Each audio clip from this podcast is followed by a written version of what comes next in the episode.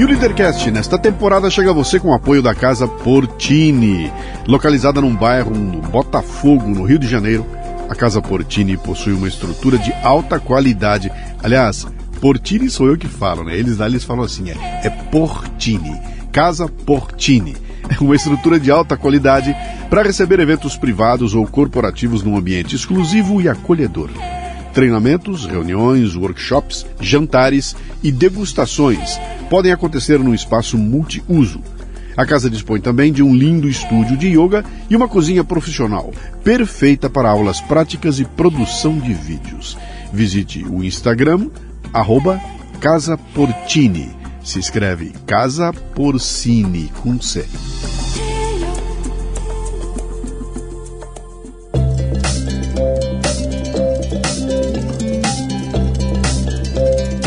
Marca é um conjunto de expectativas, memórias, histórias e relacionamentos. E cabe a você trabalhar para que seus clientes tenham a melhor percepção sobre sua empresa e seus negócios. Bom, eu já sei que com relação aos serviços e produtos você está se garantindo, mas e quanto às memórias e relacionamentos? É aí que a gráfica Viena pode ajudar, com uma seleção de brindes que deixarão sua marca evidente na memória de seus clientes. São agendas, planners, cadernos, cadernetas e muito mais. Brindes originais e personalizados ou um projeto exclusivo, na medida de sua necessidade. Faça o download do catálogo em graficaviena.com.br e grave sua marca no coração e mente de seus clientes. Gráfica Viena, consciência ambiental e qualidade por natureza.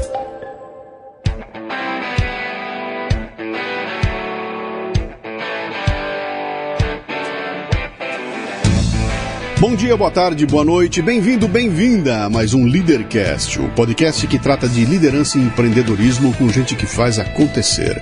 O convidado de hoje é Guilherme Vieira, que de Belo Horizonte comanda a Pelando, uma social commerce que mapeia promoções nos principais e-commerces do país. Então, disponibiliza cupons e descontos para ajudar os consumidores a economizar nas compras pela internet. A Pelando tem mais de 1,3 milhão de usuários e direciona mensalmente cerca de 5 milhões de consumidores para diversas lojas. Uma conversa fascinante sobre um nicho de mercado que é irresistível e que vai ajudar você a economizar para valer. Muito bem, mais um Leadercast daqueles que eu gosto de fazer, porque chega uma pessoa que eu não conheço, não sei nada da história dele, chegou aqui através de uma de uma assessoria de comunicação que me manda um, um release dizendo, olha, tá aqui o fulano, faz isso, faz aquilo. Eu falo, pô, aí pode dar samba, convido e a gente vem gravar, né?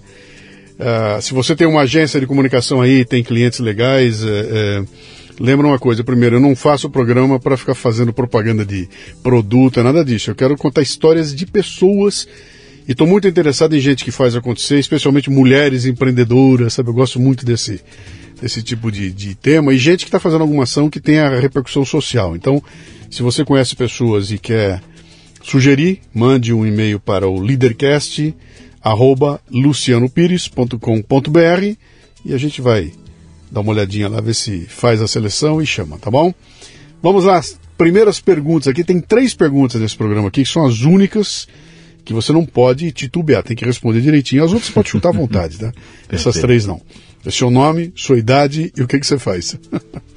é, meu nome é Guilherme Vieira, é, eu tenho 30 anos e o que eu faço é, eu tenho uma empresa chamada Pelando, que é uma rede social de promoções. Pelando, cara. Pelando. Vamos, vamos descobrir até como, de onde veio esse nome. é, você nasceu onde, Guilherme? Eu nasci em Mantena, Minas Gerais. Hum. Mas nasci lá porque eu sou o mais velho por parte de pai. Uhum. E então eles pegaram o chevetinho, atravessaram o estado, né? Porque a gente sempre morou em Belo Horizonte. E cheguei lá só para nascer. Com três dias de vida, minha mãe e meu pai já voltaram para Belo Horizonte. Foi só para eu nascer perto da minha avó. Então, assim. Para nascer perto da avó? É, primeiro neto, né?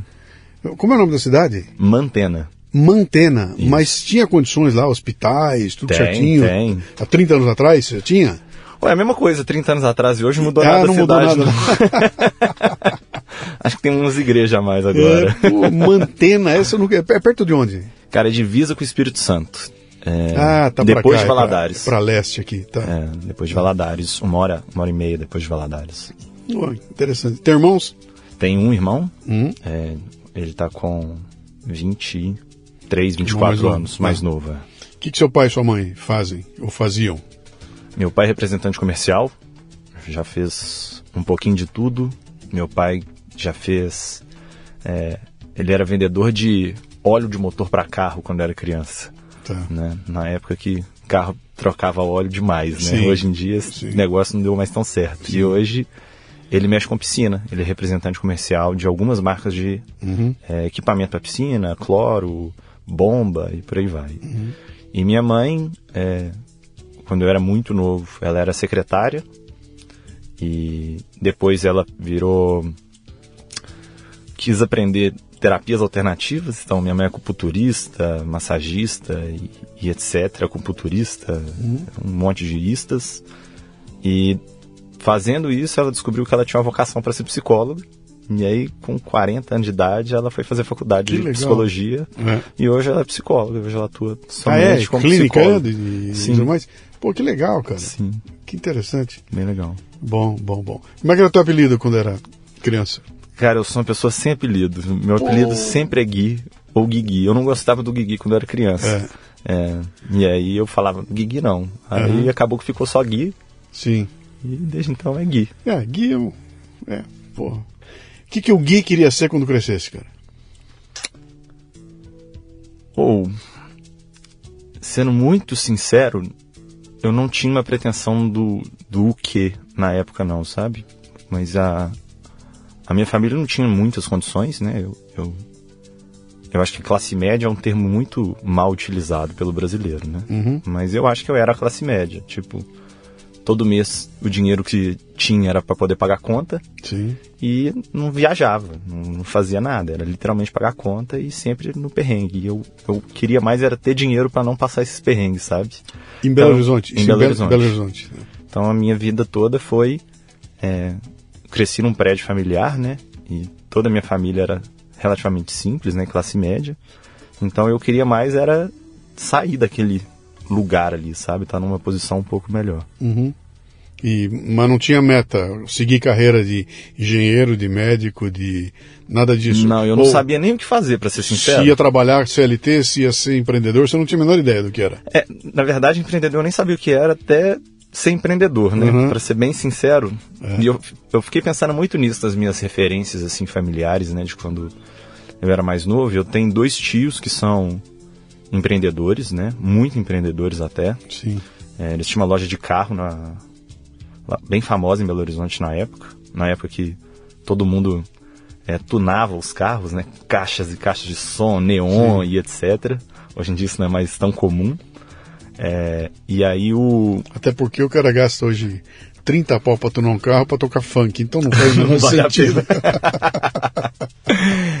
e eu acho que os dois são as maiores referências para mim, mas o resto da família inteira era praticamente CLT. Eu tenho um outro tio também que é empreendedor, uhum. mas ele era, morava no interior, né, em Pará de Minas, que é duas horas mais ou menos de Belo Horizonte, uma hora, duas horas de Belo Horizonte. Uhum mas eu não tinha muito contato. Então acho que você acabou ficou... não sendo uma referência. Belo Horizonte o tempo todo, então você ficou lá, né? Eu morei a vida inteira no mesmo prédio. Eu só saí do meu prédio na pandemia.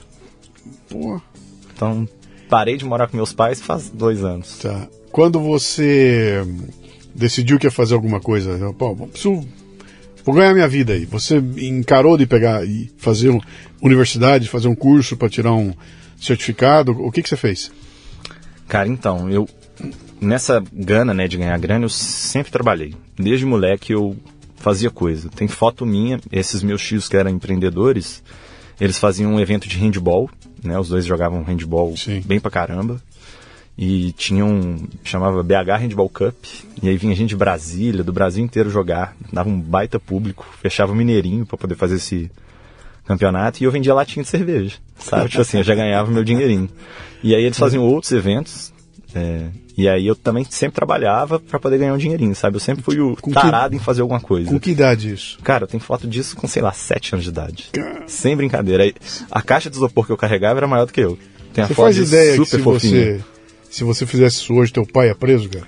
Ah. Teus tios iam presos? Loucura, né? Não é loucura? É. Se você- Acho que isso faz muita diferença na nossa formação, sabe? Ontem eu fui num shopping.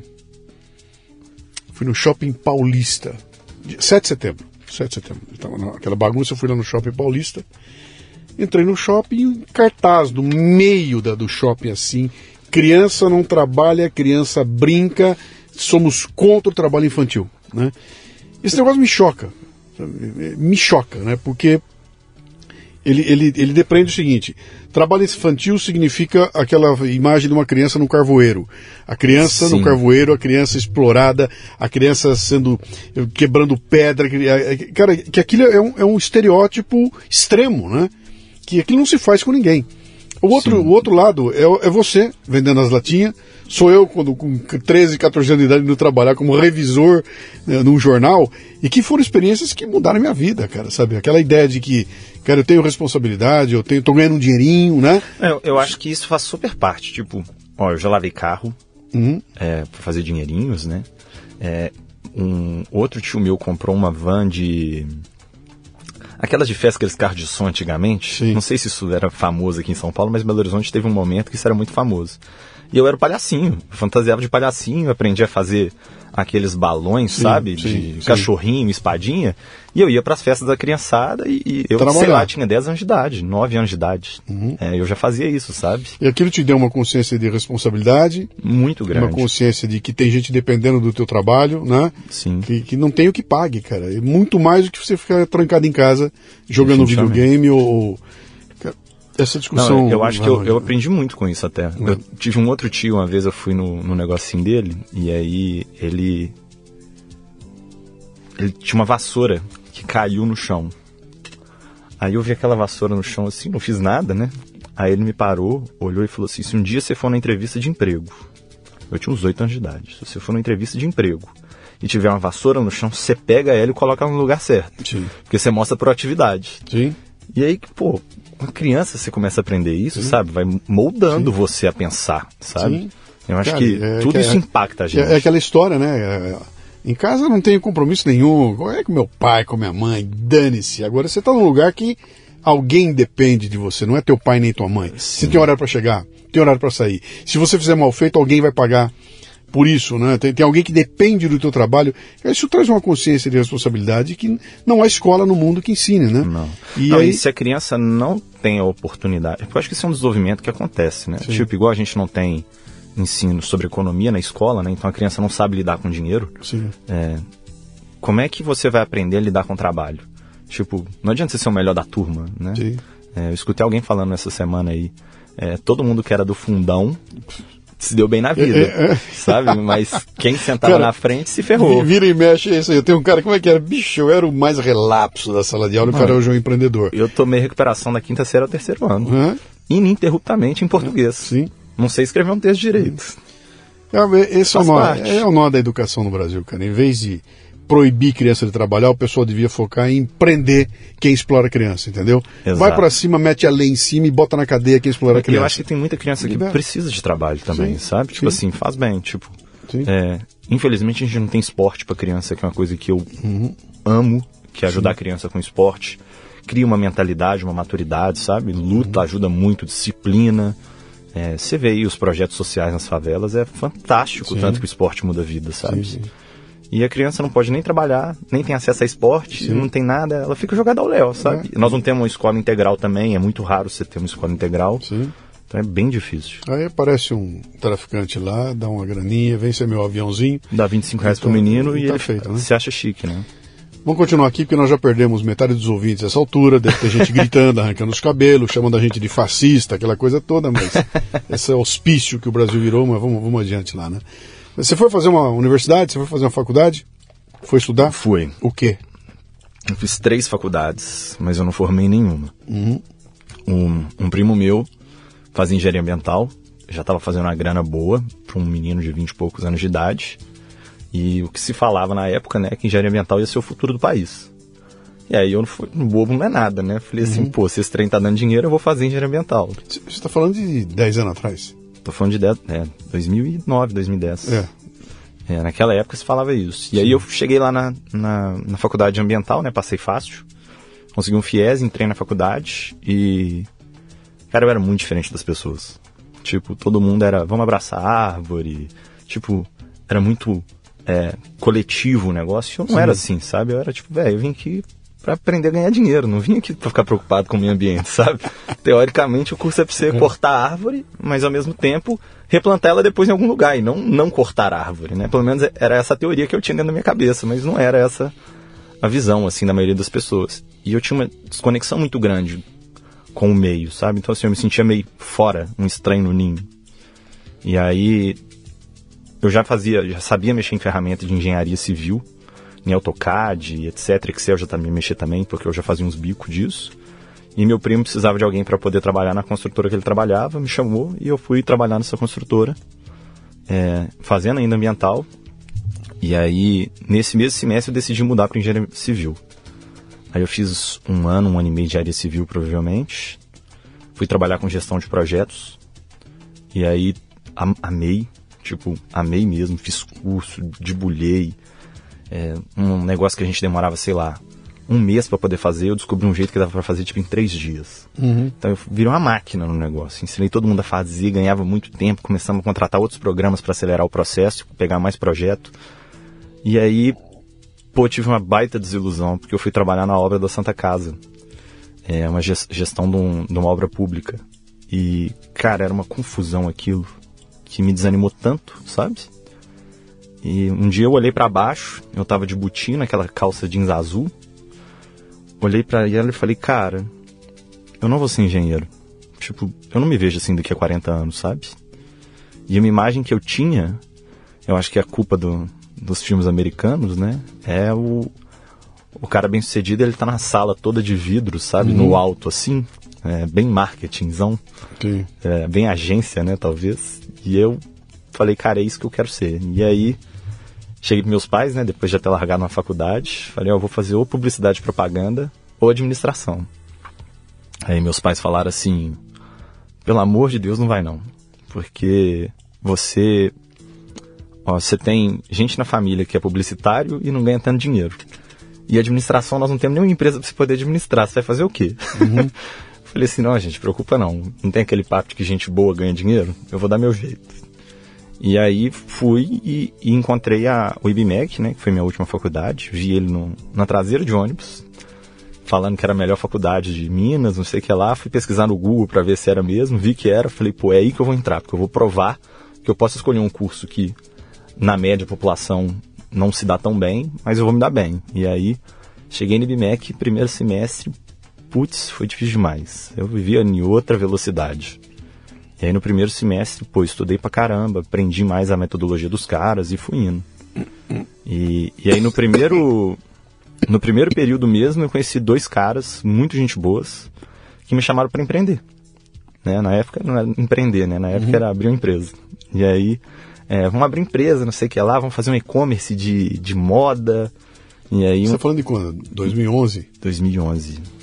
É, já estava pegando o bicho. O bicho do empreendimento já estava aí. É, mas eu ainda não conhecia. Da esse... startup, estava tudo Era, pegando fogo. Foi exatamente cara. esse momento, sabe? Tipo assim, pegando fogo ainda não. Era Sim. muito embrionário, muito embrionário. A maioria das empresas que hoje são grandes estavam começando ali, né? Tipo 2010, 2011, uma ou outra estava ali. E aí eu acho que essa é a primeira grande fase das startups do Brasil. Uhum.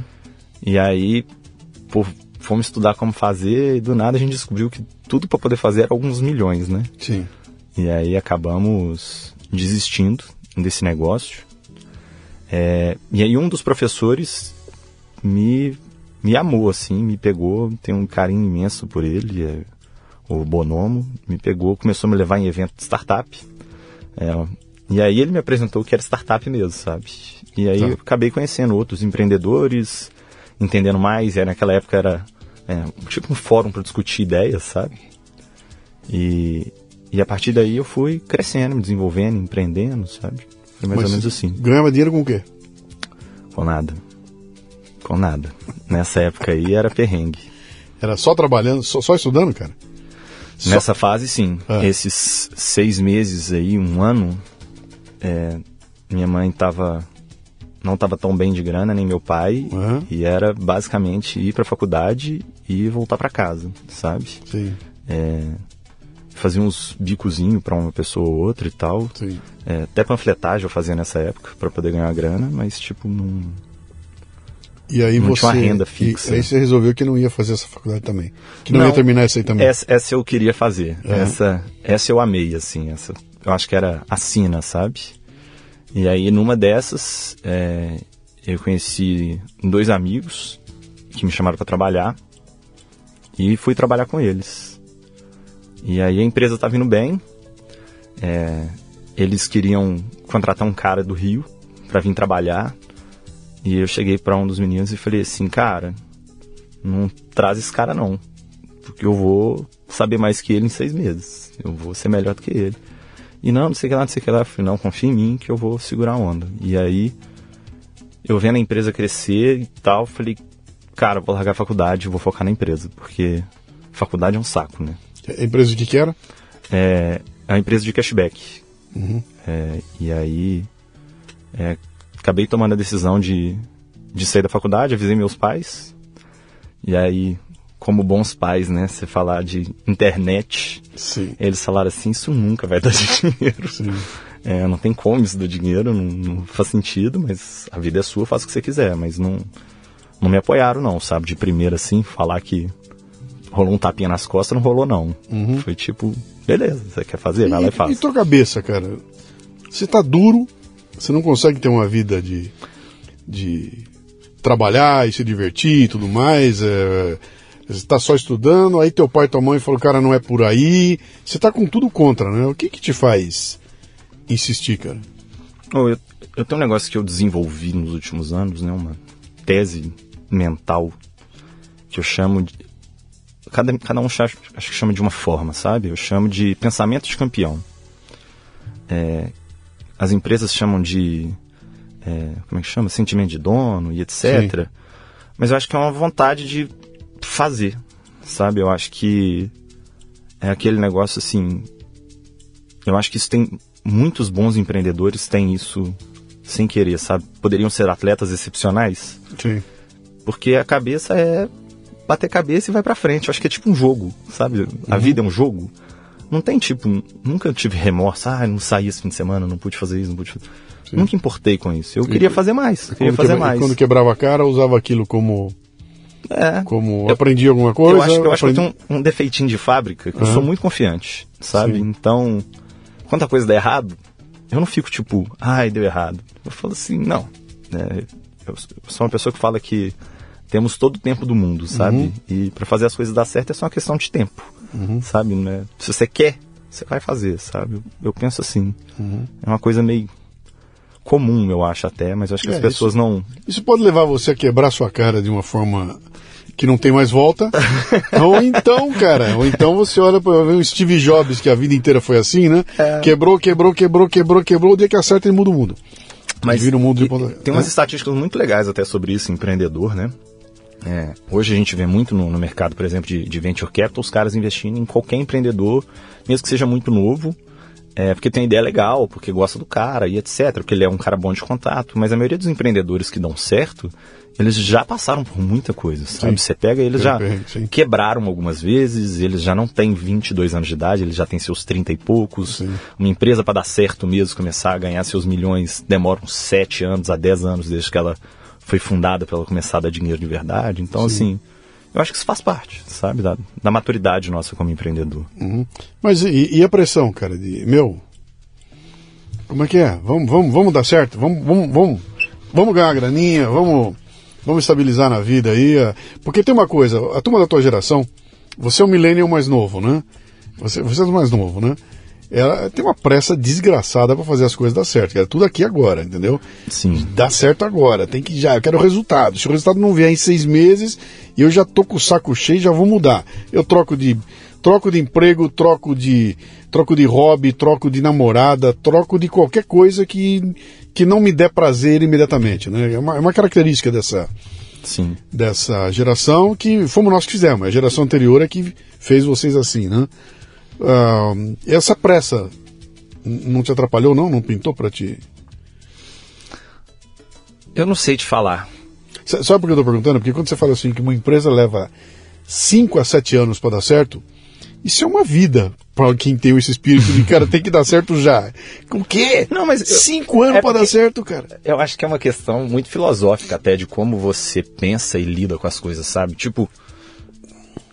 É o copo meio cheio e o copo meio vazio, sabe? Sim. Se você consegue ver as vitórias nas pequenas coisas, você vê que a coisa tá progredindo. Tipo. Sim tem ano que vai ser bom, tem ano que vai ser ruim, mas você tem que enxergar as coisas boas, assim, na média. Porque se você ficar procurando as ruins, você realmente não vai ver esse desenvolvimento, esse crescimento. Sim. Mas você tem que entender o que está crescendo mesmo, o que está desenvolvendo, o que, que você está aprendendo ali. E maturidade custa tempo, né? Não é. Não adianta eu, eu querer, por exemplo, que o Guilherme, com 24 anos de idade, tivesse a, a maturidade que eu tenho hoje. Sim. Ela demora. E, e, o negócio é a mesma coisa. Você tem que saber que esse ano vai ser duro. É, é o ciclo da vida, né, cara? Você, é. você leva nove meses para sair da barriga da mãe. Você não consegue tirar em três. Não, não. Seis já é meio complicado, né? Então as coisas levam tempo. E eu costumo falar isso pra garotada sempre, cara, vocês vão quebrar cara, bicho. Tem que ter tempo. Pra criar raiz. Você não cria raiz, não sobra nada em cima. Vai bater o vento e ele vai derrubar isso aí, né? É. Mas. Uh, e fala aí, a hora que você. Que você decide que vai parar a escola, vou parar isso aí também, né? Mas vou parar, vou fazer o que com o meu tempo? Dedicar àquela empresa. É, eu já e dedicava aí, umas 12 horas por você dia. Você não era dono dela com eles? Você estava sócio não. também ou não? Eu não lembro agora, mas eu fui sócio dela depois, ou Sim. antes, eu não sei o, o tempo exato, mas fui convidado a me tornar sócio. Uhum.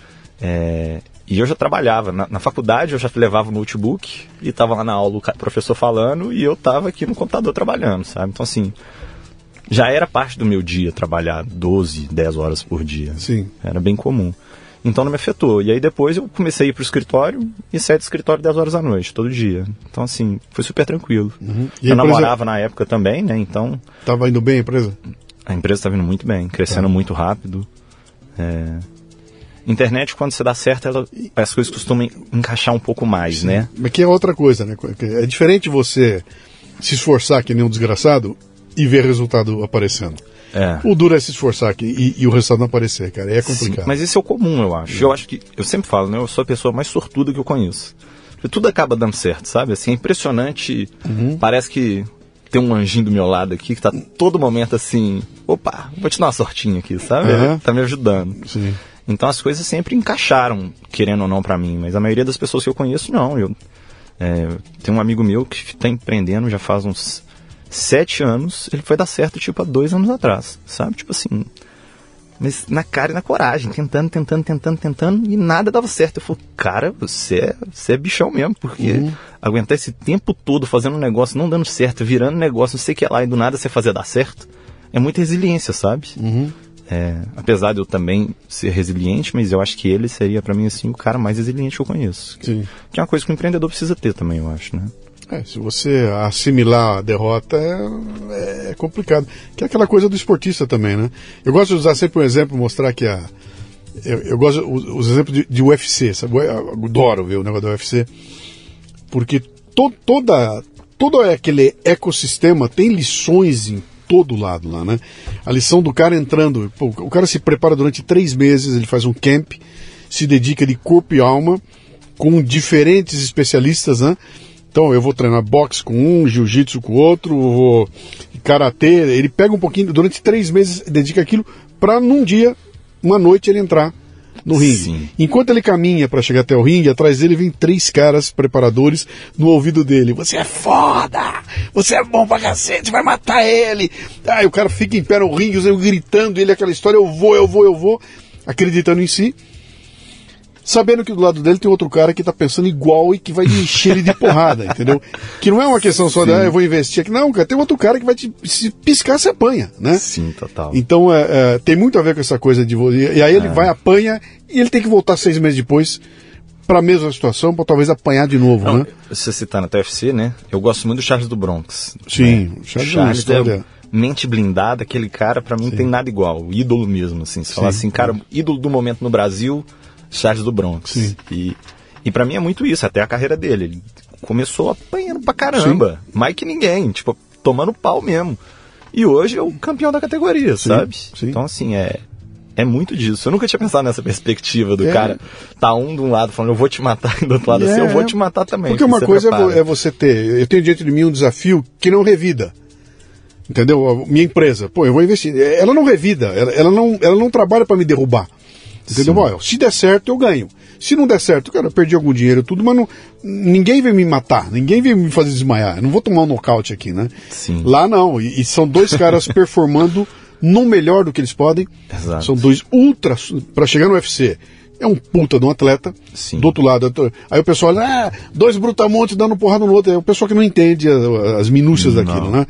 Mas são dois caras desempenhando no máximo da eficiência e eles têm ali três rounds, 15 minutos para provar qual dos dois é o melhor, com um batendo no outro, né? Então, tudo aquilo que você pensa do, do mundo dos negócios está resumido ali, é, e tem tudo a ver com essa coisa do, da, da visão do cara, eu vou para cima, eu vou ganhar, tô apanhando, mas eu vou, daqui a pouco tem um golpe de sorte ali, uma piscada quando deu, entrou a mão e, E e você vai, muda tudo lá. E a vida é muito parecida com isso aí, né? É total. E o duro é você aguentar o, apanhar, né? Tomar, né? Sim. Tomar.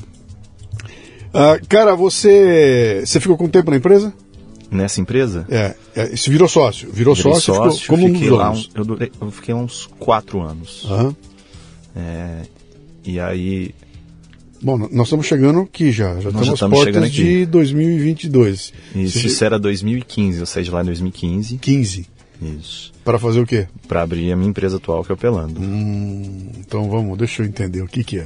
O que acontece? Você estava dormindo e um dia você ouviu uma voz, você acordou, tinha uma luz entrando para a janela e dizendo para você, veja, chegou a hora, aqui está uma oportunidade. Sonhei com os números, fui pesquisar Isso eles aí, no Google. chamado divino. Como é que é? Como é que pinta isso? Você está numa empresa, está dando certo, você é dono dela. O que que te leva a falar, cara, vou, vou mergulhar no, no, no escuro para fazer a minha própria empresa? O que que é isso? O que que te leva a isso? É, não, foi, não é bem tão simples assim, não. Vou, vou trazer alguns pontos, né? Nessa empresa que eu tava, eu fui cuidar de novos negócios. E dentro de novos negócios eu abri sites de cupom de desconto em uns 10, 12 países. E estudei muito mercado internacional. Estudei muita coisa que estava acontecendo lá fora. E um dos modelos de negócio que mais me brilhava o olho, eu já era usuário aqui no Brasil tinha um fórum, existe ainda esse fórum, né, bem old schoolzão assim de internet, que chama Hard Mob Promoções. O fórum chama Hard Mob, ele tem a seção de promoções, que era muito legal. Porque tinha um monte de gente compartilhando informação sobre compras, sabe? Então, tinha tinha os queridinhos, né, do fórum, então, sei lá, aparecia um sofá, várias pessoas já tinham comprado esse sofá, e eles iam comentando, se ajudando, falando, cara, esse sofá é bom demais, a, espuma dele tem que ser AD tanto, é, se a espuma for essa aqui, não compra não, aí não, a- a melhor TV é essa, o melhor celular é esse, todo mundo tem esse relógio, então assim, Uhum. tinha esses queridinhos, isso era muito fantástico, sabe, a troca, eu, eu abria esse site 10 vezes por dia, só que era um fórum, e eu olhava para aquilo e falava, cara, dá para fazer um negócio isso aqui, sabe? Tem como isso aqui ser uma coisa profissional. E aí eu sabia que existia isso fora do Brasil, até um nível muito mais profissional. E aí, é, lá dentro dessa empresa, apresentei esse modelo de negócio para os caras, é, para esses dois sócios. É, e eles falaram, pô, legal, vamos ver o que, que dá para fazer. E aí eu fui estudar e vi que, tanto nos Estados Unidos, é, uma das empresas de cashback lá tinham comprado uma comunidade de promoções e os principais caras da Europa é, de cashback também tinham o Pepper, que é o meu sócio hoje. Explica o cashback para nós aqui, que tem uma porrada de gente ouvindo que não tem a menor ideia do que, que você está falando. O que, que é uma empresa de cashback? Tá. Existem vários tipos de empresas de cashback hoje, é, mas o cashback foi lançado como um programa de fidelidade. Só que em vez de você dar ponto, você devolve dinheiro. Porque qual que é a lógica? Toda vez que você vende alguma coisa, você ganha uma comissão pela venda, Sim. certo? É, em vez deles transformarem esse dinheiro em pontos, que você não sabe quanto que vale, eles normalmente repartem uma parte dessa comissão e te dão em dinheiro. Então, se você vai comprar, sei lá, na, no supermercado é, extra e você tem 2% de cashback, se você comprar 100 reais, você vai ganhar 2 reais de volta. E aí você pode usar esse dinheiro como você quiser. Hoje em dia, esses supermercados estão fazendo isso. Com o cartão, né? Com o cartão, cartão de mercado, crédito. eles te dão um cartão E deles. te coloca. A Pets faz isso muito bem, né? Sim. A Pets você compra e você ganha um percentual de cashback que você usa dentro da própria loja. Então você ganha um crédito para comprar de novo dentro da loja Sim. e ter essa recorrência, sabe? Essa é a ideia do cashback. Mas hoje o cashback existe das. Sei lá, eu poderia falar aqui pelo menos umas sete formas diferentes que as pessoas fazem cashback hoje, sabe? Como modelo de negócio diferente. Então exist, existem muitas oportunidades nesse meio. É, Tá, e aí você ah, vai estudar lá fora e vê que tem um esquema lá. na- Isso. E aí eu vi esses caras fazendo, e eles são gigantescos, né? O Pepper está presente em, em 10 países e está abrindo em mais aí nos próximos anos. É, são os maiores do mundo mesmo nisso.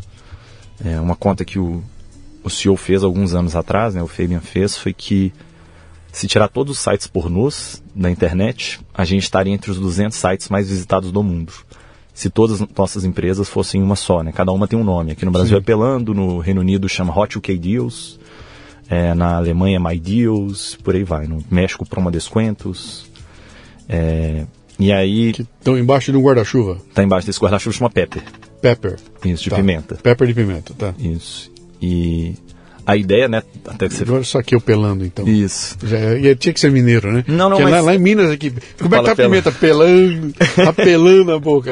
É isso. Mas acho que é muito por conta do, do termo mais americanizado mesmo, de hot deals, né? Aham. Porque nos Estados Unidos, quando uma promoção é boa, é uma hot deal. Sim. Então, o Pelando é baseado em um sistema de votos, em que as promoções podem ser quentes ou frias. Sim. E aí, essa vem a ideia do nome Pelando, Tá. Ah, entendi. Mas, mas casou direitinho. Casou direitinho. Casou direitinho. Mas aí, como é que você chega nesses caras, bicho? Você é um famoso quem? É. Bate na porta da Pepper e falou, Não, "Oh, um, eu um queria... dos sócios da, da empresa lá conhecia o um outro sócio do, do grupo Pepper, que é o Paul. E aí chamaram ele para conversar e falaram: Ó, a gente tá querendo abrir empresa igual a sua, vocês topam? Topamos. E aí é, foi uma loucura, assim. Por isso que eu falo que algumas coisas são sorte, sabe? É, a reunião foi tipo na terça-feira, na sexta-feira a gente já tava com contrato. É, eu tive que, eu nunca tinha ido para fora do país, né? Então tive que pegar um passaporte de urgência. 15 dias depois a gente já estava entrando num voo indo para Berlim. Sem brincadeira, tudo aconteceu em 15 dias. E aí eu estava em Berlim mais ou menos essa época aqui em 2015. Mas a, decisão de, de abrir um, um branch dos caras aqui no Brasil, você podia falar, "Bom, vamos fazer um negócio igual deles aqui, nosso. A gente queria, a gente até queria, só que qual que é a maior dificuldade que a gente tem no setor de tecnologia é a gente. Né? É, tanto que hoje a gente paga salários monstruosos para desenvolvedor, né? Eu chamo de engenheiro, mas a maioria das pessoas conhece como desenvolvedor. É, porque tem pouco, sabe? E Se- Semana passada eu conversei com uma. Acho que foi aqui, cara. Acho que foi gravando o Leadercast aqui, faz duas semanas. E a pessoa estava me contando que durante um bom tempo aqui nós começamos a perder profissionais para empresas de fora. Então o cara ganhava 10 mil reais no Brasil, aparecia um cara de Nova York oferecendo 10 mil dólares pro cara. E que agora chegou num nível tal que os indianos estão vindo aqui, estão buscando os caras e falando: você não precisa nem falar inglês, cara. Eu te contrato em português, Caramba. vai ganhar em dólar e não precisa falar é, inglês, porque eu montei um esquema de, de buscar gente no mundo inteiro no idioma é, é, nativo das é pessoas. surreal. Cara, Não, Isso é loucura. a gente fica sabendo de gente ganhando tipo 150 mil reais por mês trabalhando pros outros. É surreal. Eu acho umas coisas malucas, assim. como desenvolvedor. Como desenvolvedor. Mas desenvolvedor muito bom, né? Não é, É, claro. não é tipo, ah, vou Sim. aprender a fazer com um código aqui e vou, sim, sim. vou começar a ganhar 150 mil. Não, não é assim. São pessoas realmente extraordinárias. É, e aí a gente não tinha engenheiro na época para poder fazer isso.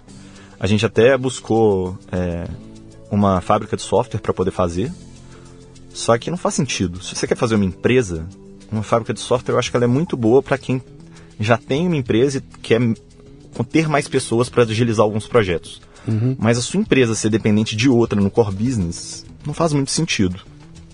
E, e aí não fazia sentido a gente contratar uma empresa para lançar um produto e não desenvolver ele, sabe? Porque o produto tem vida. É diferente, tipo, você lança um perfume, você não precisa mais mexer no perfume. Sim. Teoricamente, aquela fragrância, ela é Tá o lá. fim. Sim. Mas uma empresa, né, é, principalmente de tecnologia, internet, cara, ela precisa ser testada o tempo inteiro. O tempo inteiro você tem que validar se aquele modelo é o melhor. Porque se você não estiver fazendo, seu concorrente vai estar. Você vai estar obsoleto em, em, em, algumas horas. Em algumas horas, exatamente. Sim. Você tem que estar sempre tentando inventar uma coisa a mais. Que eu acho que é até um defeito do nosso mercado, assim, porque a gente está fazendo as coisas muito além do que eu acho que era necessário, sabe? Tipo, é, as empresas têm muito mais gente do que precisa. E paga-se muito caro, mas elas teriam muito lucro mesmo assim, sabe? Você está ouvindo o Leadercast, que faz parte do ecossistema Café Brasil, que você conhece acessando mundocafebrasil.com. São conteúdos originais distribuídos sob forma de podcasts, vídeos, palestras, e-books e com direito a grupos de discussão no Telegram. Torne-se um assinante do Café Brasil Premium. Através do site ou pelos aplicativos para iOS e Android, você pratica uma espécie de MLA, Master Life Administration, recebendo conteúdo pertinente, de aplicação prática e imediata que agrega valor ao seu tempo de vida. Repetindo, mundocafebrasil.com.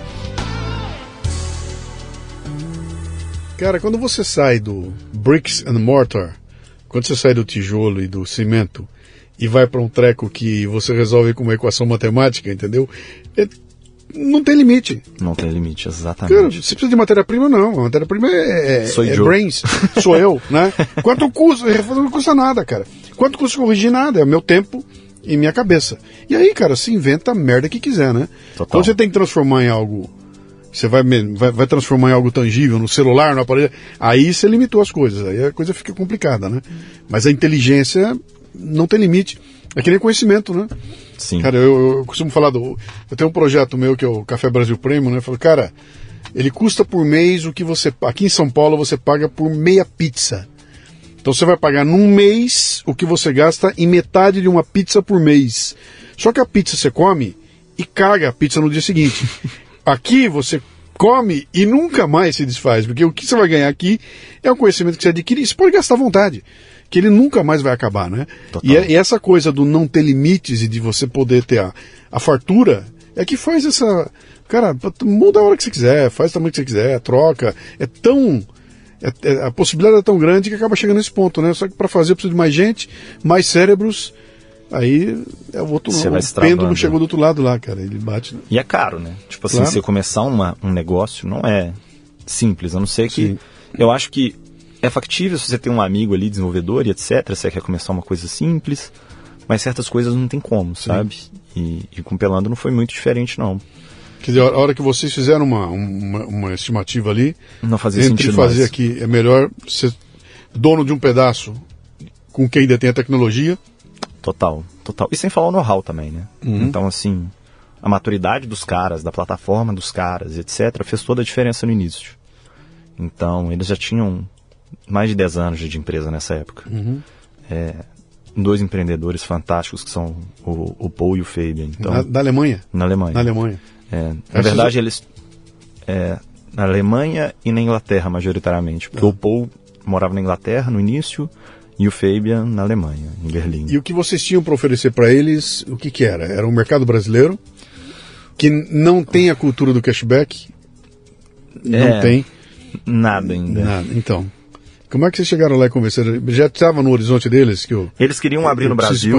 Tá. É, eles já, já tinham o México e o Brasil maior aqui da América Latina, né? Um dos maiores países do mundo. Sim. Então fazia muito sentido para eles a nível de penetração o negócio estar tá presente em mais um país. E eles já gostavam já da gente, eles já achavam que a gente operava bem o, o negócio de cashback. Uhum. E, e aí, pô, vamos fazer junto, vamos tentar. E aí cheguei lá, e o Fabian deu super certo comigo, sabe? Sim. É, fiquei muito próximo dele e foi, sei lá, eu falo que ele é até brasileiro, sabe? Porque uhum. é difícil encontrar um alemão que você fica tão próximo, eles são mais secos. Sim. E aí eles adoraram também a gente, começamos a operar e foi dando muito certo, sabe? Porque a nível de conversa, é, deu muito certo em nível cultural, sabe? Entre as pessoas. Então, esse negócio que vocês estavam abrindo, o que, que era? era? Era um setor da outra empresa? Não, é uma, Vocês... é uma joint venture mesmo, era uma outra Formaram empresa. uma outra coisa, então. Formando tá. uma outra empresa. Okay. Isso. E, e aí abri uma empresa, né? Eles toparam abrir com a gente. Uhum. Fui para lá, passei um mês com eles. Três sócios aqui e dois lá. Isso. É, dois lá não, são muitos sócios. Muitos, Os dois fundadores principais eram eles. E, e aí, pô, começamos a operar aqui no Brasil, só que a gente começou a ter muito conflito com essa empresa, porque os dois modelos de negócio de cashback e o meu têm um, o mesmo modelo de monetização. Então, quando um ganha dinheiro, o outro não ganha. Não entendi. É nós dois ganhamos comissão sobre vendas. E não Ok. tem como duas pessoas ganharem comissão sobre uma venda. Ok. Então, se eu divulgo a outra empresa, é, Tá eu perco a receita, sabe? certo. Isso começou a gerar muito conflito. Até Eu, que. eu- eu não tinha entendido que vocês. É, a, a outra empresa era de cashback Isso. e essa daí, Era uma comunidade de promoções, uma rede social. que no é final Pepper. é a mesma coisa. No modelo de negócio é uma coisa, é ganhar dinheiro. A forma de monetizar é é a mesma coisa. Tá. Como eles fazem isso é muito diferente. É, e aí essa. O, o Pepper, né? é, ele é. Pensa num Facebook que em vez de você postar foto sua, você vai postar uma promoção que você achou na Americanas. E aí vem outras pessoas comentando e se ajudando. Fala, pô, compra essa TV não, porque ela dá dead pixel, ela dá problema com três meses, a garantia é ruim. E tem outra, não, pode comprar tranquilo, deu problema só na dele, eu já tenho essa TV já faz três anos. Tá. Essa é a ideia. E o cashback não, o cashback só fala assim, você tem 2% é, para comprar na Americanas. Tá. Entendeu? O modelo é bem distinto assim a lógica. Tá. E, e aí a gente foi operando aqui no Brasil nesse início, né? Até que, depois de várias discussões e conflitos, a gente decidiu encerrar a sociedade. E aí o, o Pepe recomprou a participação dos caras. E, e aí ficou eu e o Pepe como, como principal aqui no Brasil, né? Como sócios aqui no Brasil. Você saiu então da, da, da, da outra empresa. Não, eu, eu não cheguei a sair dela na sociedade. Eu mantive a sociedade, não, não fui recomprado. É, mantive a sociedade até alguns anos atrás aí, quando eu consegui vender finalmente. É, e aí, isso foi mais ou menos acho que 2017, eu acho. E eu continuei trabalhando no, no, no Pelando fielmente, assim, é o eu mais Então, mas gostava. aí, aí nasce o Pelando. Aí nasce o Com uma Pelando. proposta que não existia no Brasil ainda. Não tinha nada aqui parecido. Tinha coisas parecidas que eu fui conhecer alguns até depois de eu ter Uhum. aberto já o Pelando. É, como é uma coisa, de certa forma, até nichada, sabe? Sim. É, não era tão simples encontrar esses caras na internet. É, mas hoje eu conheço vários players aí trabalhando. E, é, alguns trabalhando de forma muito diferentes uns dos, uns dos Uhum. outros, bem mais nichados. Tem uns caras que eu acho fantásticos que eles só fazem suplemento. é, suplemento de academia Sim. é uma comunidade de suplemento de academia, eu acho fantástico isso. É, tem É, que gente que tem- fazia só coisa para beber. Conhecimento agregado ali, que é uma coisa de louco, né? Coisa de louco. Se eu, agora deixa eu exercitar uma minha curiosidade genuína aqui. É, pelando.com.br, é isso? Isso mesmo. Se eu for lá e digitar pelando.com.br, vai abrir o que para mim? Ah, abre um site com alguns produtos é, que estão em promoção agora. Então, que, Que alguém botou lá. alguém colocou lá. Esse alguém quem é? É um cara da comunidade. É um cara da Ele comunidade. pode subir qualquer coisa para lá. A gente tem uma moderação É, que imagina- avalia. Sim, claro, mas, é um Mas- cara pode subir ó, milho, Pode. pipoca. Aí o outro sobe com peça de avião. É, tipo isso. É isso? Isso. Pra É. você ter ideia, tem, um- tem uma coisa que eu acho muito engraçado. A 2019, se eu não me engano, teve Amazon Prime Day, um dos primeiros Amazon Prime Day, acho que 19 ou 20, não sei. E o nosso top 10 produtos mais vendidos é, tinha camisinha e bíblia. Camisinha e Bíblia. É, entre os top 10 produtos mais vendidos. Então, assim, eu acho cômico, sabe? Agora tá bombando figurinha da Copa. É. Todo dia tem 10 promoções de figurinha da, da Copa, sabe? Então, tem de tudo. Cara, isso dá um estudo antropológico maravilhoso sobre a, Maluco. a sociedade e como é que ela está. Se dizer, co- como é que, quando é que vocês começaram? Quando é que começou isso? A gente começou a empresa em 2015, Em- na- o Pelando. o Pelando. Começou em 2015. 2015. Tá. Como é que você atrai as pessoas para o Pelando? Por que que elas... Como é que você define o teu público-alvo? Como é que você faz para anunciar? O que, que, que você fez para atrair gente para... É uma merda. Porque no, material que eu recebi de vocês, apareceram uns números gigantes lá, 10 milhões disso, não sei o que daquilo. Eu falei, cara, que, que, que mundo é esse que eu nunca vi, né? Sim. Como é que foi? Quando a gente começou, eu, eu nichei muito, para dois públicos principalmente. Eu foquei muito em é, grávida. É, é uma dica eu acho que até para vários empreendedores, porque é um público muito bom. Não sei se você já viu já, mas toda vez que é, uma mulher fica grávida, três amigas delas ficam também simultaneamente, sabe? então todo mundo tem filho junto. E elas compartilham muito. Sim. E precisa comprar fralda. Sim. E fralda é caro pra caramba. Então você precisa economizar na fralda, você precisa comprar isso, você precisa comprar aquilo. E aí esse mundo é gigantesco, não tem nada daquilo. Então você quer encontrar promoção.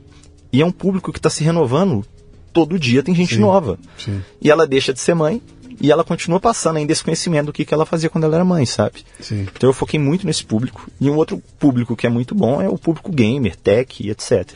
Então eu peguei é, o, o público gamer e comecei a patrocinar, por exemplo, o Jovem Nerd, é, o. Ah, sei lá o nome do outro cara, mas. Anyway, comecei a patrocinar alguns caras para falar da gente. Sim. É, bem no início do Pelando, no primeiro ano praticamente. E na primeira Black Friday mesmo, nossa, né? É, foi surreal. Surreal. Tinha, do nada, tinha 4 mil pessoas simultâneas no site. Tipo assim, eu nunca imaginei isso. Pra você ter ideia, a gente caiu. Metade da nossa primeira Black Friday a gente ficou offline. Imagino. Porque o servidor não deu conta, porque nem a gente sabia o que, que ia acontecer. A gente fez um vídeo. Tipo, a empresa tinha três meses, dois meses. A gente fez um vídeo e o site caiu porque tinha gente demais, sabe? E aí, como os caras da Alemanha já tem sites que são até, sei lá, quatro vezes maior do que a gente a nível de tráfego, eles escalaram rápido os servidores, né? Depois que caiu, conseguiram resolver, escalaram o servidor e a gente ficou com aquele tráfego ali estável. 4 mil pessoas online simultâneo. 4 mil pessoas online simultânea, passando, sei lá, uma média de 5 a 10 minutos no site. Nós estamos falando de centenas de milhares de pessoas passando na gente durante o dia, sabe? E eu acho que o, o nosso grande forte é o boca a boca. Porque quando você encontra uma boa promoção, né? O, isso não é do brasileiro, não, mas eu acho que a gente adora contar para o amigo que a gente teve um, pegou uma boa oportunidade, sim, sabe? sim, sim.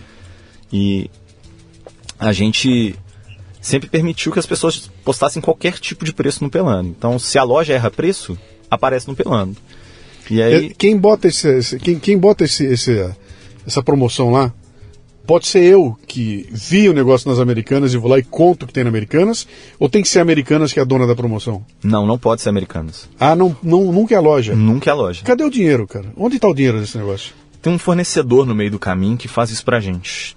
Que faz o quê? Ele, ele negocia com as marcas é, essa comissão sobre venda. Então Peraí, ele tem. Peraí, peraí, deixa eu entender. Então eu cheguei lá e eu descobri um negócio de pipocas ah, Pipoqueira. pipoqueira. Uma pipoqueira à venda na loja, na- no, no Extra, supermercados. Isso. Aí eu vou lá e boto aqui, ó, tem uma pipoqueira legal à venda no Extra, supermercados e faço um post para botar ali. Isso. O que acontece? A partir desse momento, eu identifico esse link, vejo É. se ele está em alguma loja que é parceira desse nosso fornecedor. Tem vários fornecedores disso. O mercado chama afiliados, né? Tipo, Sim. chama redes de afiliado. Eu pego uma dessas redes, verifico, por exemplo, Extra. A loja Extra está em qual rede? Ah, ela está na rede X. Eu, Que rede é essa? Cara, Eu não tô entendendo. são- é, como é que eu vou te explicar? É como se fosse uma distribuidora mesmo. No mundo físico, ela seria uma distribuidora. Sim, Ela que negocia. Como ela tem a tecnologia, sim. é, deixa eu ver como é que eu vou te explicar da forma mais simples. Tem. Cada site é de um jeito, eles não são iguais. Sim. Você precisa de ter uma tecnologia que conversa de forma única com esses sites. As empresas criaram esse mercado para poder facilitar, por exemplo, um jornal começar a vender produto para o Magazine Luiza, para o Extra, para Americanas. Sim. E aí, em vez de você ter que fazer uma conexão com cada uma dessas empresas, você conversa com essa empresa só, por exemplo. É, vou usar aqui o exemplo da, da Awin, AWN. Tá. Você pega essa Awin, eles conectam com essas empresas, implementam o software deles lá, e essa empresa agora consegue vender com qualquer pessoa. Então, se você quer vender com a Americanas, você está lá, Americanas, tem aqui meu podcast e quero vender tal produto. Aí eles falam assim, beleza, conversa com a Awin, que eles já têm a tecnologia implementada. E aí você não precisa implementar a sua tecnologia aqui. Porque cada vez que você adiciona uma tecnologia nova, você diminui a velocidade da página. Sim, sim, sim, Você cria mais processo, fica mais difícil. Então eles centralizaram isso nesses parceiros, sabe? Sim. E aí qualquer pessoa consegue fazer isso, praticamente. E aí eu botei um post lá, então, com um link para essa, essa pipoqueira lá do Extra.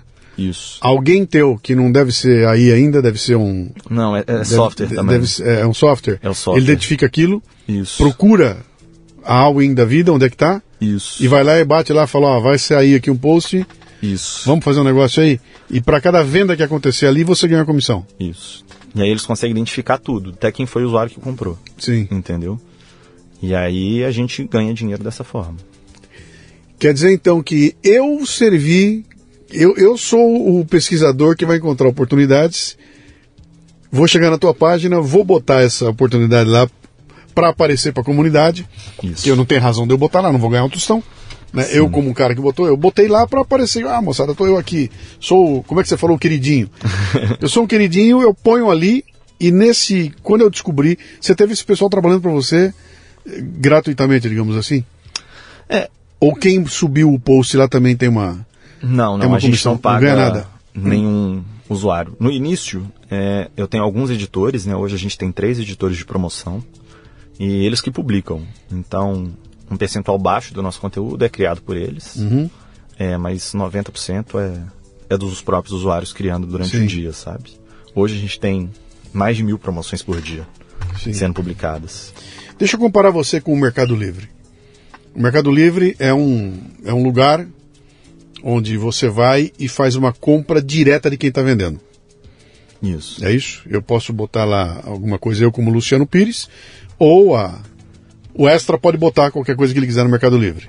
Isso acontecendo, passa por dentro do Mercado Livre e alguém, me, alguém remete para mim esse, esse material. Quer dizer, eu comprando, um intermediário que me informa alguma coisa e que ganha uma comissão em cima daquilo que vendeu. Só que quem vendeu é que vai ter que botar no correio, vai ter que mandar para mim, é problema dele. Isso. né? Com você, como é que é esse sistema? Eu vou entrar ali na tua página, achei a promoção de pipoqueira, oh, que legal, quero comprar. Isso. Bati o dedo para comprar, vai cair naquela Arwin, Isso. Que vai te jogar pro Mercado Livre, por exemplo. E aí o problema é de quem tá vendendo. Eu não cuido nada do processo de venda. tá, Eu só eu apresento para as pessoas a melhor oportunidade de compra para aquele Ok. produto. Sabe? Cara, e quando eu você- falo oportunidade de compra, sim, eu falo sinceramente, sim, se você não tá usando pelando, você tá perdendo muito dinheiro, mesmo. Sim. Tipo, se você for comprar um iPhone, cara, é assim, você vai comprar um, um- eu conheço gente que revende iPhone e Comprando- compra iPhone comigo. com você. Fica esperando, porque aparece a promoção na madrugada, Uhum, e aí ele vai lá e compra 20 iPhones e revende esses iPhones. Sim, Só que isso acontece com muita frequência, só que o- a pessoa comum não fica sabendo, sabe? É, por exemplo, eu já comprei uma geladeira por 300 reais, top, geladeira top. A minha TV, 65 polegadas, também foi 300 reais. É, a minha Nespresso custava 1.050 reais, eu paguei 50 reais nela. Então, assim, tudo isso porque você tá ali o dia inteiro vendo, sabe? é, É, tem de tudo que você imaginar. Tem várias pessoas que vivem de pelando. Tipo, que o trabalho delas é comprar no pelando e revender no Mercado Livre, revender no OLX e por aí vai. uhum. E não é um negócio que está escondido, ele está liberado para quem quiser. É, Para quem quiser graça. entrar, quem quiser entrar e quem quiser ver. Isso. Você não precisa nem Ah. cadastrar, se você tiver pelo site. Me dá números. Não precisa dar faturamento, nada, né? mas me dá número. O que, que é? Você tá falando. Você falou em 4 mil pessoas Simultâneas. simultâneas. Hoje é assim, esse número é. né? Não, hoje é bem mais. Você É. pode falar? posso, posso falar alguns números? Tá. É, a gente tem hoje cerca de 10 milhões de sessões mensais, né? De, de visitas mensais. É, 10 milhões de pessoas. É, num dia passam umas 250 mil pessoas por baixo. Cara, como é gente, bicho. O que eu mando de notificação por dia é loucura. A gente tem um serviço que chama Alerta de Desejo. Então, você quer comprar um iPhone. É, na hora que um iPhone aparecer no Pelando, Vem para mim. vai para você a notificação. E para isso eu me cadastrei lá no Pelando, tá, você tem meus dados lá. É, eu não um- peço dado nenhum, na verdade. Eu só pego seu e-mail Só e me- senha. Tá. Simples assim. E aí, se você tiver com o aplicativo, é, você começa a receber as notificações. Então, é umas coisas de louco. Cerveja? Que é isso? Você pega a cerveja custa 12 reais no supermercado, você paga tipo é, 3 por 6 reais. é loucura, cara. É bom demais. Cara, você é, está me lembrando os cupons, aqueles cupons de desconto americano, cara. É isso. que pega- É isso. No jornal de domingo vem um monte de cupom ali com É aquelas loucura. coisas imperdíveis, cara. Cara, o que, o que eu comi de graça, você não faz ideia. É. Teve Ó, o que eu andei de corrida grátis na vida, por causa de Uber, Cabify, por causa da época de cupons, que todo mundo tava dando cupom. Sim. Todo dia aparecia um cupom novo. Só que eles eram enviados só para um estado, só para um grupo de e-mail. Sim. Isso caía no pelando, e aí você podia usar e andar de graça, sabe? Então, assim, era 10 corridas grátis. Sim. Tava no pelando. Quem tava no pelando tava usando. O iFood, putz, tanto de comida. Teve uma época que você pagava, tinha uns cupons de 12 reais, é, como é que era? 10 reais acima de 12. E ainda tinha frete grátis. Então a gente comprava cerveja, comprava duas latinhas de cerveja e pagava dois reais nela. Então assim, Vem cá, e, e você não está burlando lei nenhuma, nada. nada. Você está você tá simplesmente juntando o conhecimento que está no mercado.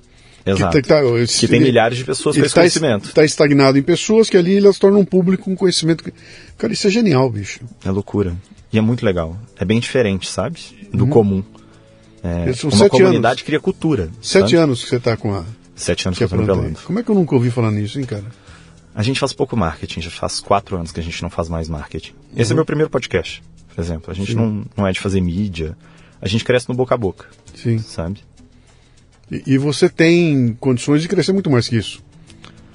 Sim. Ah, sempre tem, mas é, que, quando você fala esses números gigantescos aí, eu, imagino uma, um- uma estrutura. Você tem que ter um back-office ali, meio foda, robusto, né? é. Que esses servidores, não sei se estão lá, é, são deles, lá, é da, da, Não, hoje é nosso. é da- tá aqui no Brasil? É. Tem um pedacinho da história que eu não te falei, né? Ah, Mas em, em 2018, eu.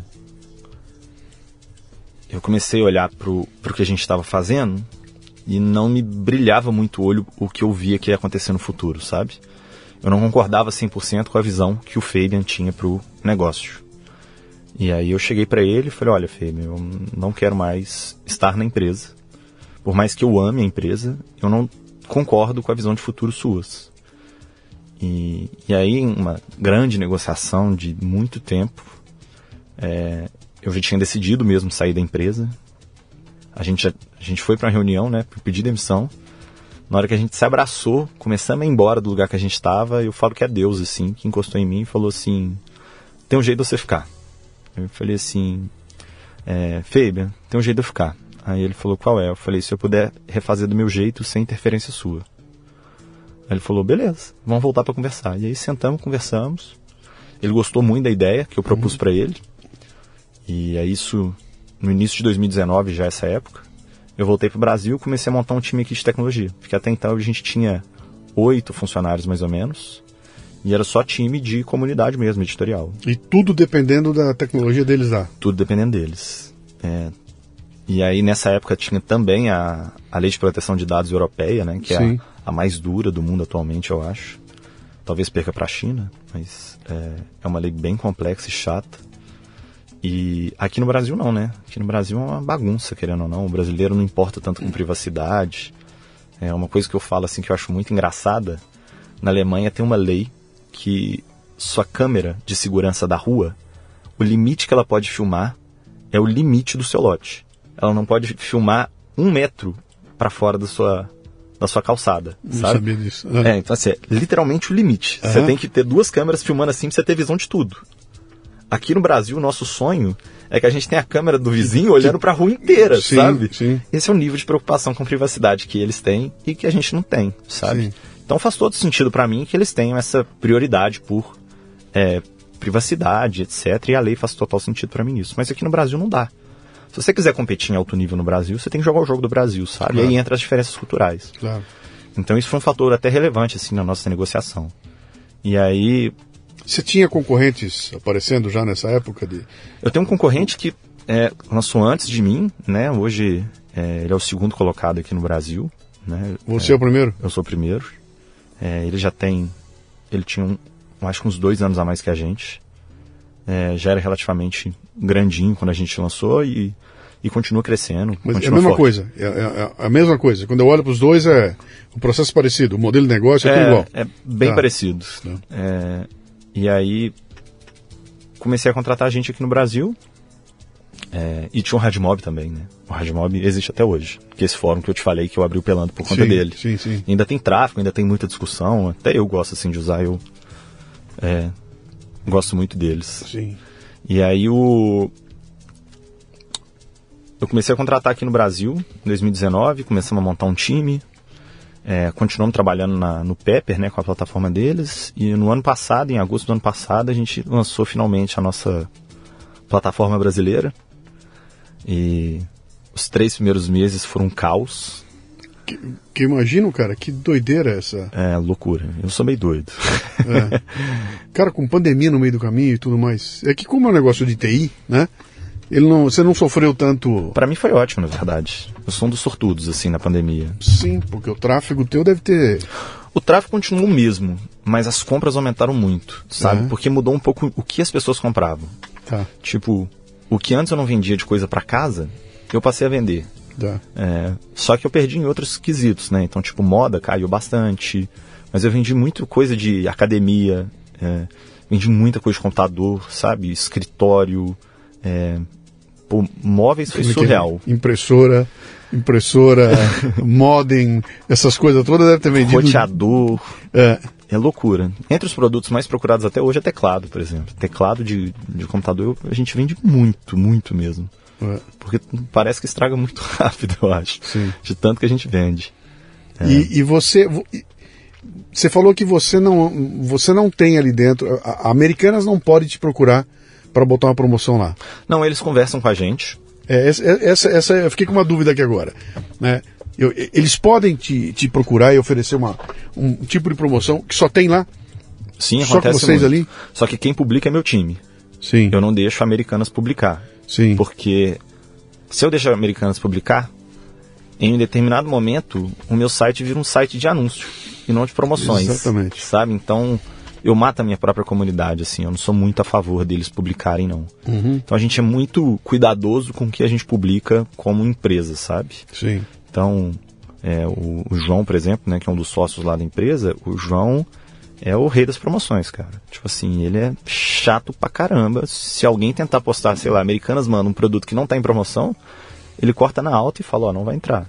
E aí o nosso time comercial que tá conversando com a Americanas tem que falar, olha, não passou nossos critérios aqui, e etc. E é muito comum isso acontecer, muito mesmo, sabe? Aquilo tem alguma organização de horários para acontecer coisa? Ou entra promoção 24 horas por dia, Não, eu tenho 7 dias moderação por semana? 24 horas por dia. A qualquer hora pode entrar uma promoção lá? Entra a promoção, você não acredita, tipo, sei lá, 4 horas da manhã, É, tem pelo menos 400 pessoas no site, acessando o site. sabendo que pode pintar alguma coisa que só elas vão.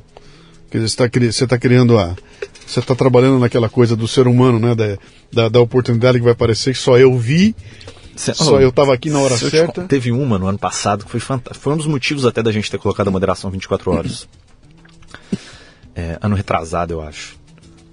Teve uma promoção é, do PicPay, se eu não me engano, que descobriram ela na madrugada. Um erro lá do PicPay, não lembro o que, que era, alguma coisa assim. Em que você conseguia transferir 50 reais e pegar 10 reais de volta. E só que, em vez de você conseguir fazer isso uma vez, você conseguia fazer várias. E do nada, o cara burlou o nosso sistema de moderação para conseguir publicar isso. Por sorte, nesse dia eu estava acordado. E abriu pelando, duas e meia da manhã. É, acordei mesmo, tava do nada assim, me, me deu um estalo, eu acordei e falei, deixa eu ver o pelando, que é uma coisa que nunca acontece. E tava esse post com, sei lá, 500 comentários. Eu falei, caramba, que loucura é essa? Aí eu abri o meu WhatsApp e tinha várias pessoas que são usuários que conversavam comigo, falando, Gui, tá acontecendo isso, resolve isso aqui e tal. Eu falei, opa, beleza. E aí eu fui olhar pra isso, cara. Duas horas da manhã, o que a galera conseguiu de pegar dinheiro foi surreal, sabe? Tipo assim, foi transferência acontecendo o tempo inteiro, uma loucura, uma loucura. Mas da onde vinha dinheiro que eles pegavam, cara? Ou era uma promoção do, do PicPay, do Bradesco, sei lá, um banco desses, né, uma dessas fintechs aí, Fiz alguma cagada? Que fizeram, tipo, se você transferisse 10 reais, você ganhava, sei lá, um real. Pois se você é. transferisse 50, você ganhava 5. Só que isso era pra funcionar uma vez, pra você convidar um amigo. Sim, Só que você podia convidar quantos amigos você quisesse, entendeu? pronto. E aí a galera começou a acordar um ao outro de madrugada pra poder ganhar dinheiro, sabe? loucura, loucura. Cara, que interessante isso aí, bicho. Tem promoção literalmente 24 horas por dia. Então vo- você já tem uma comunidade fiel lá dentro? Você já tem? Você consegue dizer que você tem. Tem. Você tem. Quantas mil pessoas? Ah, de cadastro a gente tem hoje algo em torno de 1 milhão e 300, 1 milhão e 400 Caramba. mil pessoas. Gigante. Mas ativo lá com a gente, não é esse mesmo número, mas tipo, tem muita gente muito fiel, sabe? Tem, tem um usuário que eu acho muito interessante ele. Ele, em sete dias, usa a gente por 18 horas, na média. 18 horas. Que ele só compra de você. Não, nem almoça, provavelmente, porque só fica pelando, sabe? Eu acho surreal. 18 horas eu, eu acho que eu não faço isso com nada. Mas, cara, quem gosta de promoção ali, Sim. vive. É o lance do. e- é, o- e é o- até uma rede social mesmo. Então, tipo, tem gente que é de Instagram, tem gente Sim. que é de TikTok, tem gente que é de pelando, sabe? É, é, é, é o que eu estava te falando o negócio do cupom. Os americanos têm a cultura do cupom e não é. Você vê o cara enchendo o carrinho no mercado no domingo, Sim. a família inteira, o cara com uma pilha de cupons e ele compra tudo usando o cupom lá. Nós nunca tivemos essa, essa cultura. Eu me lembro que tentou, tentou se colocar isso no Brasil uma época e não funcionou. Não pegou. Não pegou porque a cultura de recorta, leva lá o cupom, não. Ou alguém botou alguma Mas eu acho que isso pegadinha começou aqui. nos Estados Unidos depois de uma crise específica. Mas é antigo, isso é dos anos 50, cara. É. 40, 50 deve ser. É, eu acho que, não lembro exatamente, mas foi uma crise grande, forte. E aí eles começaram a fazer isso para estimular. Sim. E isso começou a ser cultural, sabe? Como Sim. eles estavam muito quebrados, eles começaram a se desenvolver quanto a isso. E aqui no Brasil, a gente está quebrado há muito tempo, né? Então, assim, a É, gente não, está muito preocupado. Eu, eu, tem uma rede de hambúrguer aqui. Não, será que é o Bob's, cara? Eu não me lembro qual. É uma rede de hambúrguer. Não é o McDonald's. É um dos outros dois aí. E, e os caras publicam lá. Tem um. Ah, é o Burger King. É o Burger King tem uma Isso. publicação que vem um monte de cupomzinho. Isso, isso mesmo. E, e outro dia eu fui Tem vários descarta descarta é, eu nem olho, eu nem olho pra isso. Tá lá, tá enfiado ali, senta. Aham. Eu nem olho pra isso. Outro dia eu fui num aqui e tinha uns meninos ali de, de rua, né? Estavam lá.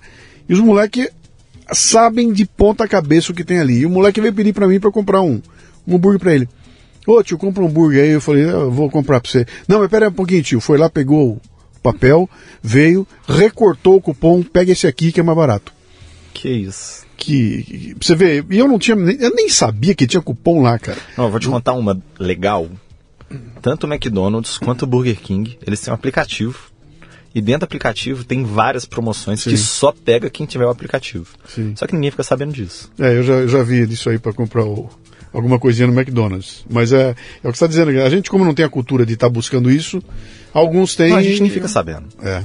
Tipo, tem os cashbacks, por exemplo, que a própria P&G faz. Então você vai comprar um shampoo, Sim. você pega o dinheiro em volta do, do shampoo inteiro de volta, sabe? Você tira foto do, do seu cupom, manda Sim. pra eles e eles vão lá e te devolvem o dinheiro inteiro. Só pra você poder comprar e usar e testar, sabe? Só que ninguém fica sabendo disso. Tipo, isso é um, normalmente vai para um público pequeno de pessoas. Sim. Com o Pelando, não. A gente atinge um público muito maior, sabe? Proporciona isso pra muito mais pessoas. Pô, cara, isso é, isso é genial. Cara. Chega a ser até uma. Tem até um componente social nessa tua. Total. Nesse total. trabalho, no trabalho de vocês aí, viu? Sim. Cara, que interessante, interessante. E aí, o que, qual, é, o que, qual é a previsão? O que, que vem pela frente aí? No que, que vocês estão trabalhando aí? Porque você falou que você não está fazendo marketing. Se você não está fazendo marketing e está crescendo só na, no orgânico, significa que você não está tão preocupado em aumentar essa tua base. Não é teu ponto esse. Teu ponto não é aumentar a base. Não é crescer desesperadamente, ou pelo menos nesse momento aqui. Se fosse, estava botando um dinheirão em cima de, Sim. de, de marketing ali, né? Qual é a pegada aí? O que, que é que. Como é que você vê lá pela frente, cara? Porque deixa eu só fazer um uma, uma, uma- fazer uma digressão em volta aqui.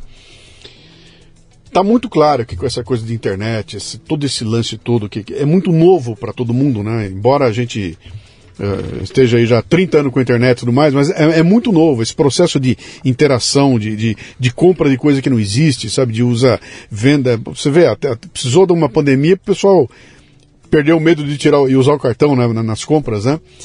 Ah, tá muito claro que, esse, que, que são as comunidades é que vão. O valor vai estar nelas. Né? Então, a comunidade. Eu entendo como que vão, vão na- estão nascendo hubs. Vai ter um hub do Luciano Pires, que é a turminha que está em volta do Luciano. Do outro lado tem o hub do Oswaldo Silva, tá lá no outro canto, né?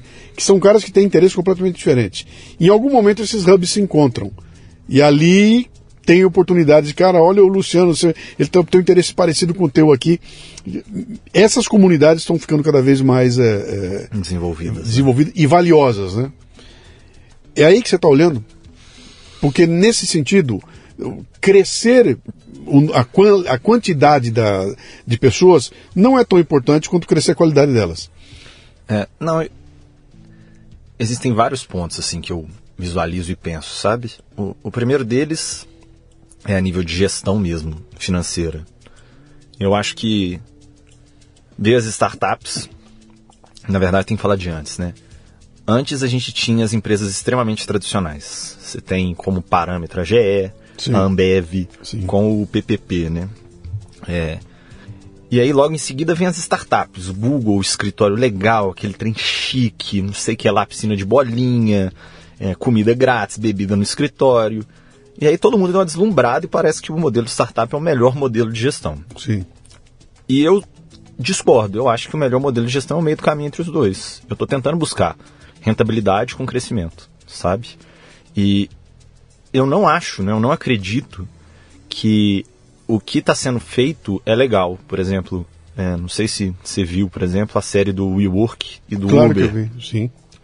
Aquilo ali é uma loucura. É, o WeCrash fantástico. Sim. O Adam Newman é um gênio, um gênio. Mas, Sim.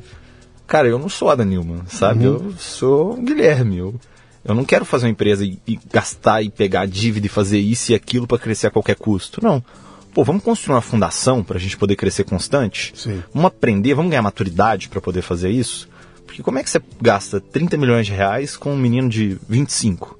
Você está tá voltando para o começo do nosso papo aqui, cara. Exato. Nós demos uma volta e voltamos para o começo de novo lá.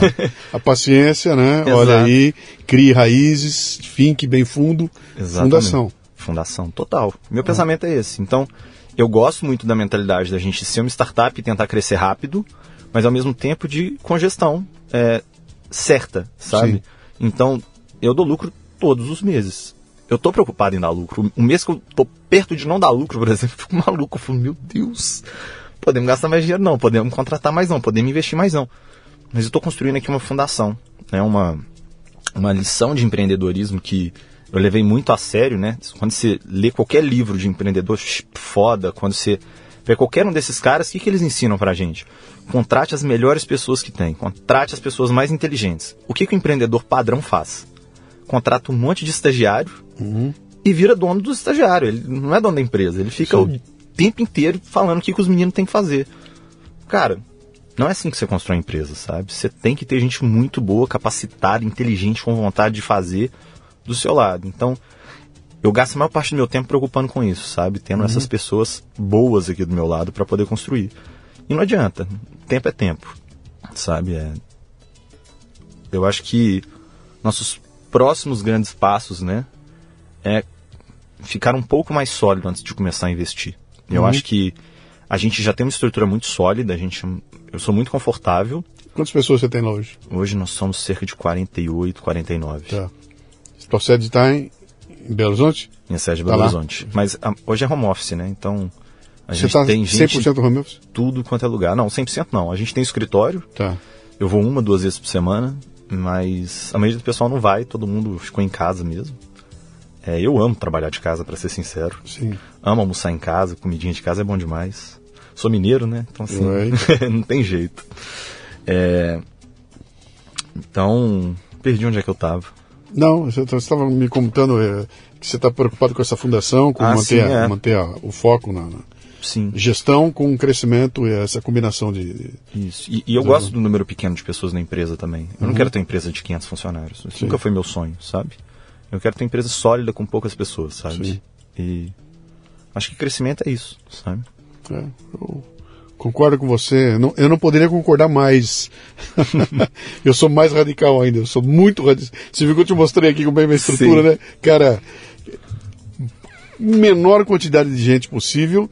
E, e não é que eu estou gerando menos emprego. Em volta de mim eu tenho um cluster de Sim. pessoas, né? Tenho um monte de gente trabalhando para mim.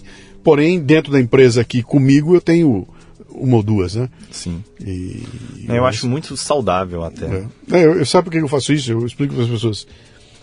Assim eu sou um merdinha.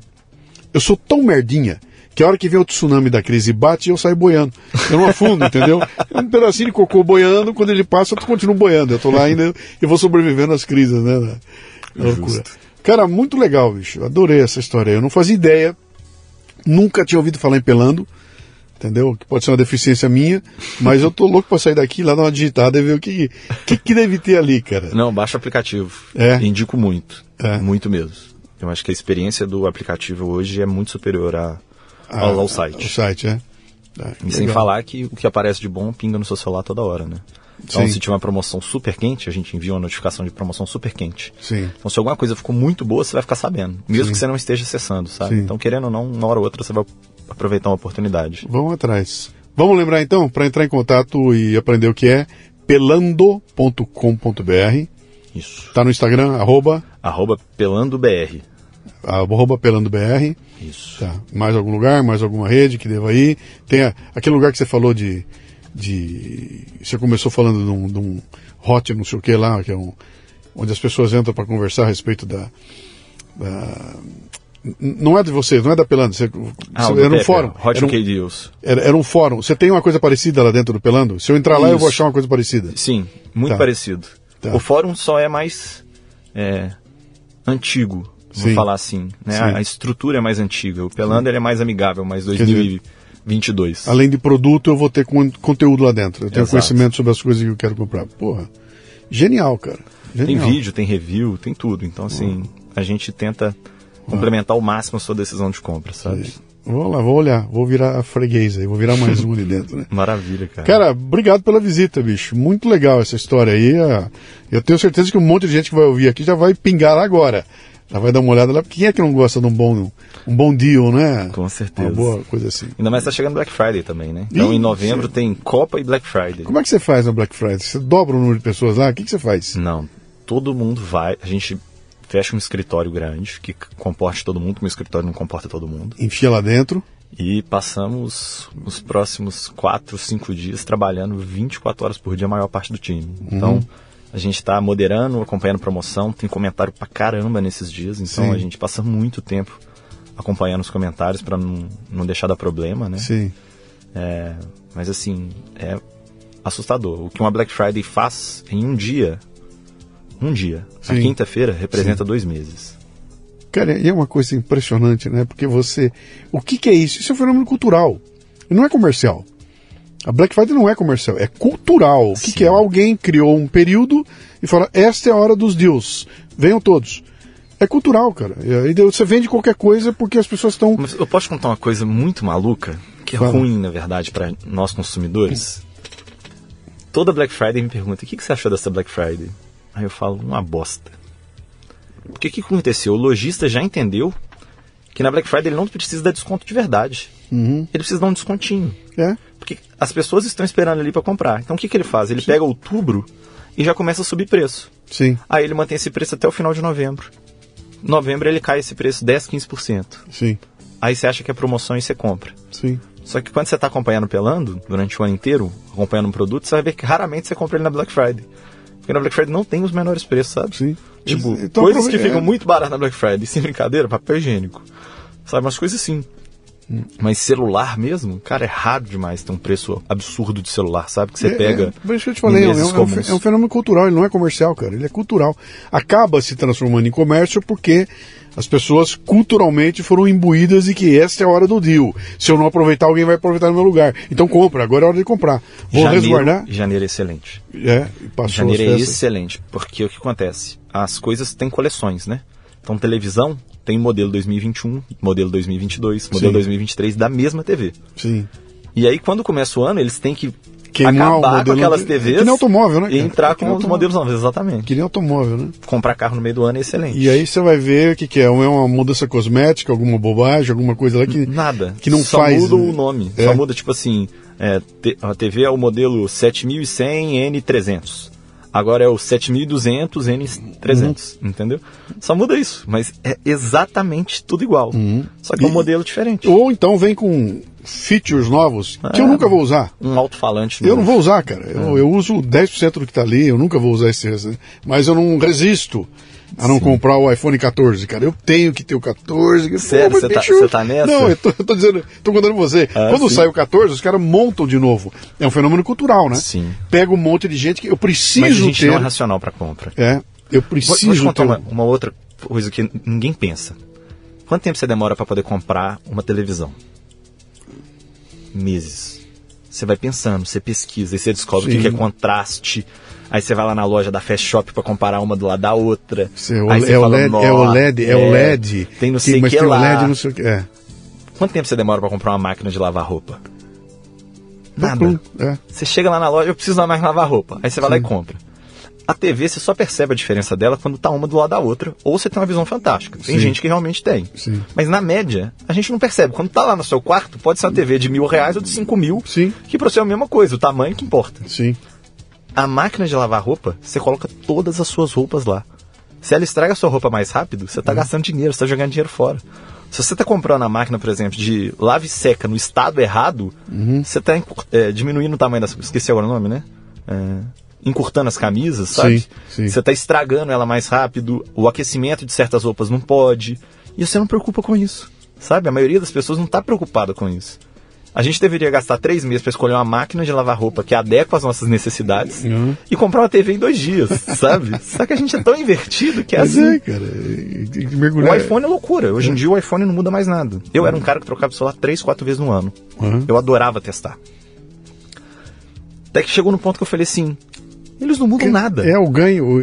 Ou até mudam, mas o ganho é imperceptível. Agora não, é imperceptível. O, o, o, iPhone, o, o, o 14 vai filmar em 8K. Cara, onde é que eu vou assistir essa merda, cara? Eu acho que não tem nem olho para isso. Não tem. Então, pô, mas, mas, é 8K, então eu preciso ter o de 8K. É um absurdo, né, cara? É de novo, é cultural. É um fenômeno cultural. É, eu acho que é um fenômeno é. humano, né? A é. gente querer o melhor é, ali. É, é, isso aí. Cara, adorei. Obrigado pela visita. Espero que você tenha curtido o papo aí. Como eu te falei, não tem um papel na frente, nós fomos conversando aqui e deixa o papo carregar para onde a gente a gente levar. Mas eu com certeza um monte de gente vai vai entrar em contato com você. Eu ouvi lá no Leadercast, cara, eu nem conhecia, agora vai ser. Não, legal. legal. Pode mandar mensagem mesmo. Tá bom. Vou adorar. Tá Obrigado um demais. Um abraço. Bom te ter aí. Até mais. Até. Muito bem, termina aqui mais um Leadercast. A transcrição deste programa você encontra no leadercast.com.br.